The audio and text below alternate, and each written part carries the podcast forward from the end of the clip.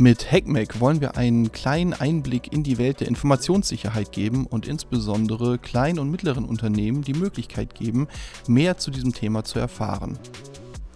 Dabei geht es neben theoretischen Grundlagen insbesondere um praxisrelevante Tipps und Herangehensweisen, sich dem Thema Informationssicherheit in KMUs zu nähern. Hi zusammen, ich bin Lukas, ich bin Projektassistent bei der Einfach Effizient Treuen Unternehmensberatung und heute, wie auch letztes Mal, wieder bei mir ist der Jörg. Ich bin auch Berater bei der Einfach Effizient Treuen Unternehmensberatung in den Bereichen Informationssicherheit und Datenschutz. Ja, hi Jörg, herzlich willkommen erstmal. Ähm, wir wollen uns heute einmal mit anstehenden regulatorischen Änderungen auseinandersetzen. Jörg, was passiert da gerade im Bereich der Informationssicherheit? Wir haben tatsächlich einige neue gesetzliche Anpassungen und Änderungen, die, ich sag mal, vor der Brust stehen, ähm, die durchaus einen massiven Einfluss auf die Notwendigkeit der Beschäftigung mit dem Thema Informationssicherheit haben können. Wir haben insbesondere zwei EU-Richtlinien, die verabschiedet äh, worden sind, die Unternehmen dazu verpflichten, Maßnahmen zur Steigerung der Informationssicherheit zu ergreifen. Das betrifft dann sowohl IT-Sicherheit, oder Cybersecurity, wie es dann da heißt. Mag den Begriff nicht so gerne, aber können wir von mir aus gerne sagen. Ähm, und auf der anderen Seite ähm, Themen aus, den, äh, aus der physischen Sicherheit.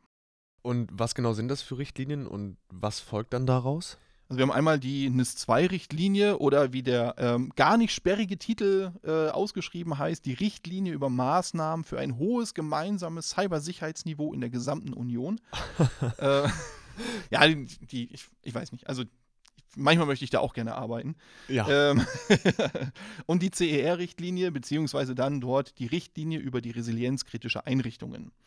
Diese Richtlinien haben erstmal so einen vorgebenden Charakter, äh, müssen aber definitiv in nationales Gesetz überführt werden. Die, ich sag mal, die ausgeprägteste Diskussion an der Stelle hatten wir ähm, über die DSGVO, die als ähm, Verordnung ja unmittelbar in den einzelnen Mitgliedstaaten der EU Anwendung gefunden haben und Richtlinien, die eben noch in nationale Gesetzgebung überführt werden müssen. Das heißt für Deutschland, wir kriegen neue Gesetze. Hurra! ähm, da haben wir zum Glück nicht, noch, noch, nicht so viele davon. Ähm, das eine ist das NIS 2 Umsetzungs- und Cybersicherheitsstärkungsgesetz. Auch da in den Kreisen möchte ich gerne mitarbeiten. und das, und jetzt wird es voll langweilig, ähm, diskretes Dachgesetz. Oh. Ähm, Wobei, ganz, ganz wichtig, einfach nur zur Einordnung, ne? also Kritis ist die deutsche Abkürzung für kritische Infrastruktur, also alles das, was wir brauchen, um unser, ich sag mal, alltägliches Leben aufrechtzuerhalten an ähm, also Stromversorgung, Abfallwirtschaft und und und und und und. Ja, da gibt es so ein paar Bereiche. Da kommen wir aber nachher auch nochmal dazu. Ähm, das NIS 2 Umsetzungs- und Cybersicherheitsstärkungsgesetz oder die Abkürzung, die ist viel, viel besser, das NIS 2 UMSU-CG, das aber auch gerne IT-Sicherheitsgesetz 3.0 äh, genannt wird, nimmt dann die Vorgaben aus der NIS-2-Richtlinie. Dabei ähm, werden im Wesentlichen etliche Änderungen an bereits bestehenden Gesetzen, insbesondere aber dem BSI-Gesetz, ähm, vorgenommen. Ähm, dieses Gesetz, also das BSI-Gesetz, äh, regelt die Arbeit des Bundesamtes für Sicherheit in der Informationstechnik und in diesem werden dann aber auch Anforderungen und Verpflichtungen für bestimmte oder noch zu bestimmende Unternehmen geregelt. Das Kritis-Dachgesetz auf der anderen Seite ist ein komplett neues Gesetz. Das hatten wir so in der Form tatsächlich noch nicht. Ähm, das überführt dann eben die Anforderungen der CER-Richtlinie in äh, das äh, deutsche Gesetz. Dabei werden insbesondere die Befugnisse und Aufgaben des BBK, also des Bundesamtes für Bevölkerungsschutz und Katastrophenhilfe, beschrieben. Aber auch hier kommen dann verpflichtende Anforderungen an noch zu bestimmende Unternehmen hinzu. Und, und diese Anforderungen, welche genau sind das? Um es ganz grob zusammenzufassen, kann man einfach das Stichwort Risikomanagement in den Raum werfen. Mhm. Das ist tatsächlich so bei beiden Gesetzen mehr oder weniger die verpflichtende Maßnahme, ähm, die betroffene Unternehmen dann äh, umsetzen müssen. Das heißt, ich mache auf Basis einer Risikoanalyse äh, einen Plan, dass ich äh, geeignete und angemessene Maßnahmen äh, umsetzen soll, um sowohl die Cybersicherheit als auch die physische Resilienz zu steigern. Das ist jetzt im Bereich des NIS 2 UMSU-CG Ähm, also da gibt es dann quasi so eine Liste an äh, Anforderungen. Ich habe die hier mal mitgebracht, weil äh, Merken ist dabei echt auch immer schwierig. Ähm, äh, einmal, ich muss, ein, muss, Konzepte in Bezug auf die Risikoanalyse und Sicherheit für Informationssysteme erstellen, ähm, mir überlegen, wie ich Sicherheitsvorfälle bewältigen kann, ähm, den Betrieb aufrechtzuerhalten durch Maßnahmen wie Backup-Management, Wiederherstellung, Notfall- und Krisenmanagement. Ich muss die Sicherheit meiner Lieferkette, einschließlich sicherheitsbezogener Aspekte der Beziehungen zwischen den einzelnen Einrichtungen und ihren unmittelbaren Anbietern oder Dienstleistern sicherstellen. Ähm, ganz wichtig, ähm, also Thema Lieferkette ist ja auch an anderer Stelle ein spannender Punkt. Ähm, das würde ich jetzt tatsächlich als nicht harmonisiert betrachten. Ja, also ähm, wenn wir jetzt äh, das äh, Lieferketten-Sorgfaltspflichtengesetz nehmen, ne, da steckt das Wort Lieferkette auch mit drin, ja. aber das hat eine komplett andere Stoßrichtung an der Stelle. Ähm, hier ist tatsächlich wirklich der Punkt, dass ich die, ähm, ich, ich sage jetzt mal, Cybersecurity in meiner Lieferkette betrachten muss. Hm. So, dann muss ich Sicherheitsmaßnahmen definieren, die für den Erwerb, die Entwicklung und die Wartung von IT-Komponenten, Systemen und Prozessen ähm, ja, zum Einsatz kommen sollen. Ähm, insbesondere, und das ist spannend, ähm, das Management und die Offenlegung von Schwachstellen. Ja, das heißt, ähm, entweder als Entwickler von, ich sag mal, Systemen, Software, Hardware, Appliances, was auch immer, muss ich einen Prozess quasi auf, äh, etablieren, um gefundene neue Schwachstellen offenlegen zu können. Und auf der anderen Seite der Nutzerseite ähm, eben auch ein Management dieser Schwachstellen ermöglichen und sicherstellen. Dann habe ich ähm, Konzepte und Verfahren zur Bewertung der Wirksamkeit von Risikomanagementmaßnahmen im Bereich der Cybersicherheit, grundlegende Verfahren im Bereich der Cyberhygiene und Schulung im Bereich der Cybersicherheit. Ähm, also es sind alles wunderbare Worte, die da stehen. So, ne? ähm, äh, kommen wir nachher nochmal ein bisschen dazu. Ähm, Konzepte und Verfahren für den Einsatz von Kryptographie und Verschlüsselung, Sicherheit des Personals, Konzepte für die Zugriffskontrolle und Management von Anlagen, Verwendung von Lösungen zur Multifaktor-Authentifizierung oder kontinuierliche Authentifizierung, gesicherte Sprach-, Video- und Textkommunikation sowie gegebenenfalls gesicherte Notfallkommunikationssystem innerhalb der Einrichtung. Hm.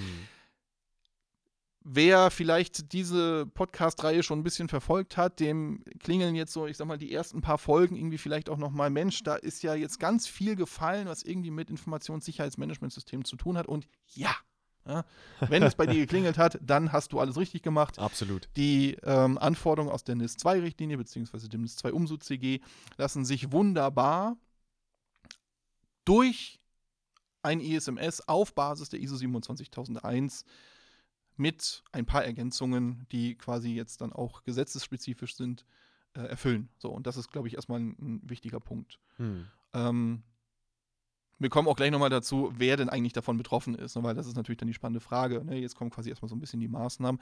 Denn wenn ich mir jetzt das Dachgesetz anschaue, dann muss ich dort Maßnahmen umsetzen, um das Auftreten von Vorfällen zu verhindern, einen angemessenen physischen Schutz von Räumlichkeiten und ähm, der kritischen Anlagen zu gewährleisten. Ich muss irgendwie auf Vorfälle reagieren, ähm, abwehren oder die Folgen ähm, dieser Vorfälle begrenzen. Ich muss eine Wiederherstellungsfähigkeit her herstellen, ähm, angemessene Sicherheitsmaßnahmen hinsichtlich der Mitarbeitenden zu gewährleisten ähm, insbesondere und einschließlich des Personals externer Dienstleister, also auch hier wieder, ne, also Kritisdachgesetz, anderer Regelungsgegenstand, trotzdem haben wir auch hier wieder einen Blick auf die Lieferkette ähm, und eben entsprechende Schulungen, Übungen, Informationsmaterialien zur Sensibilisierung des Personals äh, umzusetzen. Wie ich schon sagte, ne, dass das alles, diese Anforderungen, die, die, die schreien gerade zu Informationssicherheitsmanagementsystemen. Ähm, Beide Gesetze sagen zudem auch noch, hey, es gibt eine, Melde, äh, eine Meldepflicht für Sicherheitsvorfälle, wobei die Definition und die Begrifflichkeiten zwischen diesen beiden Gesetzen nicht harmonisiert ist. Nach aktuellem Stand wahrscheinlich auch nicht harmonisiert wird. Hm. Ähm, ich habe Nachweispflichten gegenüber den zuständigen Behörden, ne, also beim NIS 2 Umsetzungs- und Cybersicherheitsstärkungsgesetz ähm, wird das BSI-Empfänger von Nachweisen nach NIS 2 sein. Ähm, ich habe schon gesagt, ne, kritisches Dachgesetz, da ist eigentlich das BBK die zuständige Behörde. Da steht aber auch im Gesetz drin, dass im Einvernehmen miteinander das BSI äh, auch diese äh, Nachweise entgegennimmt, weil die kennen diesen Prozess schon. Ja? Also wir haben Kritisprüfungen werden seit jeher gegenüber dem äh, BSI abgelegt. Ähm, NIS 2 wird dem BSI gegenüber bekannt gegeben und und und und und und. Ja, mhm, deswegen ja. gäbe es überhaupt gar keinen Sinn, jetzt zu sagen, ähm, hey, wir nehmen einfach eine, eine, Behörde, die diesen Prozess noch nie durchgespielt hat. ähm, die machen das jetzt auch noch. Nee, also das, zumindest das ist harmonisiert.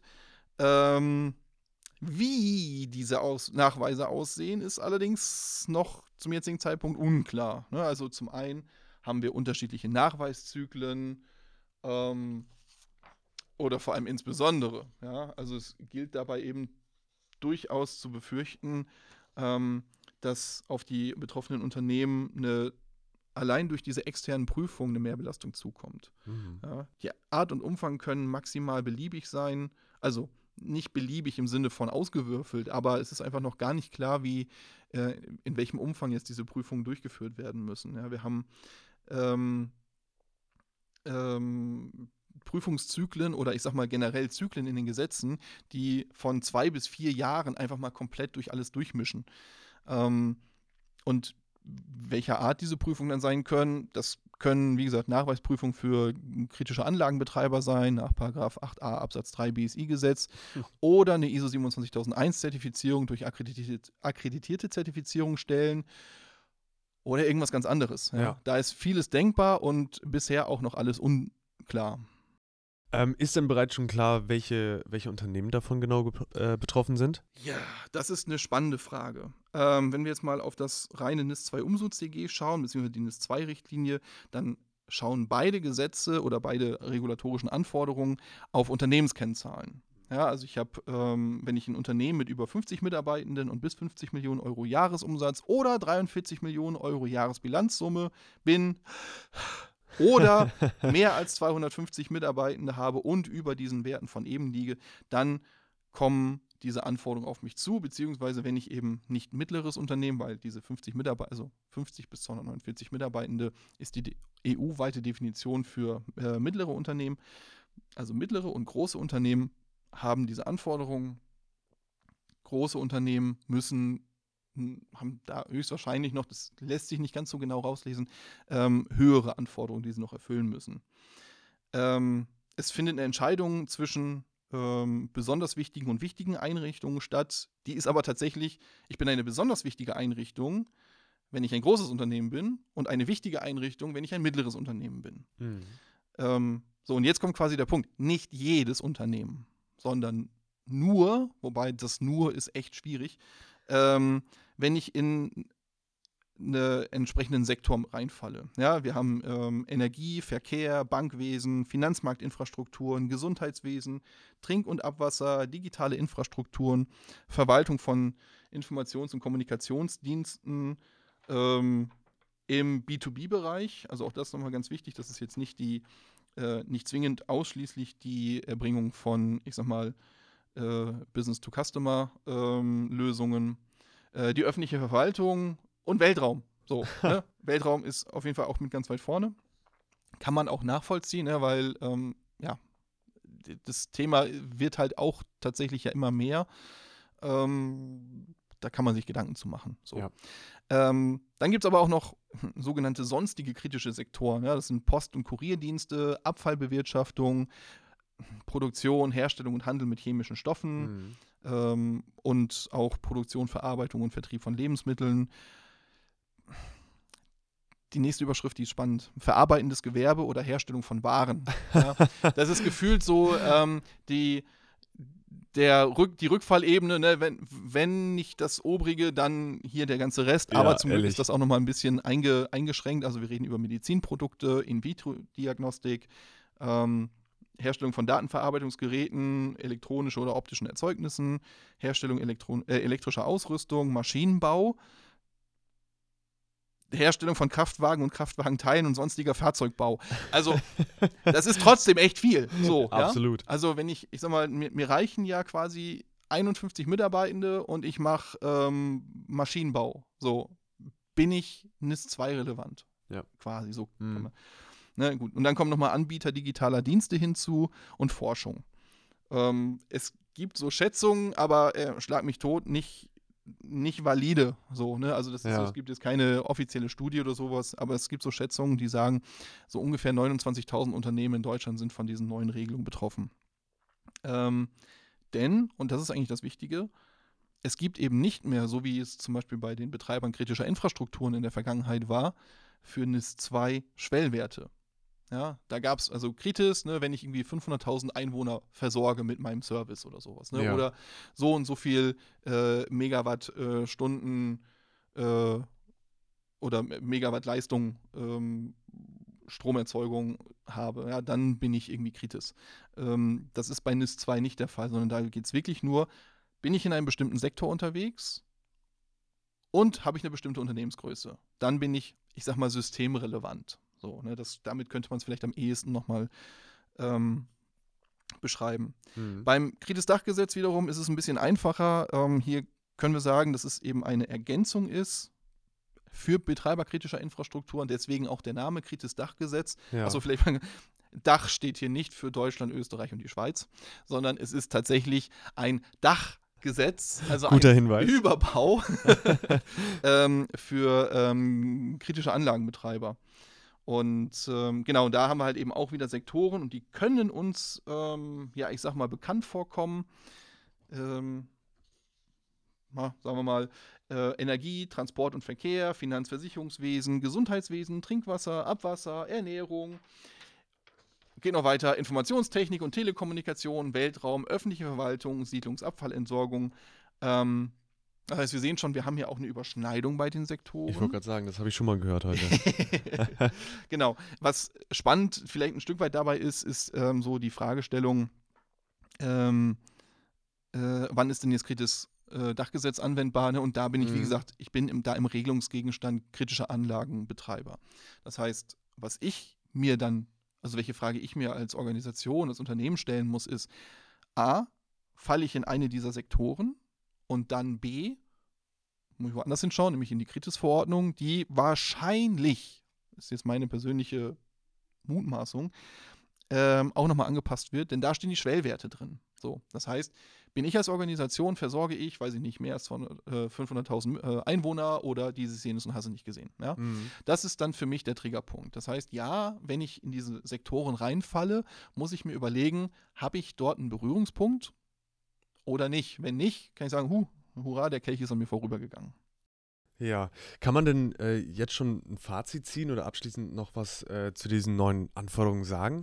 Leider nicht, weil, ähm, also jetzt zum Zeitpunkt, wo wir hier sitzen, ähm, ist das Gesetzgebungsverfahren in Deutschland noch nicht abgeschlossen. Ähm, und also für beide Gesetze nicht. So, ne? Mhm. Ja. Ähm, beim NIS 2 Umsetzungsgesetz, also Umsetzung des Cybersicherheitsstellungsgesetz, äh, kann ja schon richtig sein, ähm, ist es vor allem so, dass wir aktuell quasi drei Entwurfs, Entwurfsstadien hinter uns haben und sich ähm, dieses Gesetz teilweise so massiv zwischen den einzelnen, ähm, ich sag mal, Entwürfen geändert hat. Boah, äh, nee, da kann man tatsächlich jetzt noch nicht wirklich was zu sagen. Und selbst wenn die Dinger dann draußen sind, veröffentlicht worden sind und ich sag mal in, in Kraft getreten sind, selbst dann wird es noch dauern, bis Klarheit herrscht, ähm, wie denn diese Anforderungen tatsächlich umzusetzen sind ähm, und insbesondere, äh, wie ich die Umsetzung nachweisen kann. Also das, wie gesagt, das ergibt sich halt Stand jetzt noch nicht so ganz charmant aus den Entwürfen. Ähm, wir werden einfach mit dieser Zeit der Unklarheit leben müssen. Das hatten wir in der Vergangenheit so, ähm, teilweise dann auch, ähm, dass äh, Regelungen in Kraft getreten sind, die, ähm, ich sag mal, deren konkrete Ausprägung erst drei, vier Monate vor dieser Frist bekannt gegeben worden sind. Ja, und dann kann man einfach sagen, das tut mir leid, ne? äh, Systeme zur Angriffserkennung nicht mit mir, ne? oder zumindest nicht in dieser Kürze der Zeit. Ähm, ich würde aber auf jeden Fall sagen, dass sobald wir hier an der Stelle mehr wissen, wir zu dem Thema eben auch nochmal eine Folge machen, um einfach die Aktualität äh, dann darzustellen. Ja, absolut, auf jeden Fall. Gut, dann können wir also sagen, es bleibt noch spannend. Jörg, vielen herzlichen Dank und auch dir da draußen vielen Dank fürs Zuhören und wir hören uns beim nächsten Mal. Wenn du Fragen zu dem Thema hast, dann melde dich gerne unter beratung.treuhand.de bei uns. Dir gefällt, was du hörst, dann abonniere gleich diesen Podcast und teile ihn gerne mit deinen Freunden, Bekannten, Kollegen und Haustieren. Vielen Dank fürs Dabeisein, bis zum nächsten Mal und bleibt neugierig.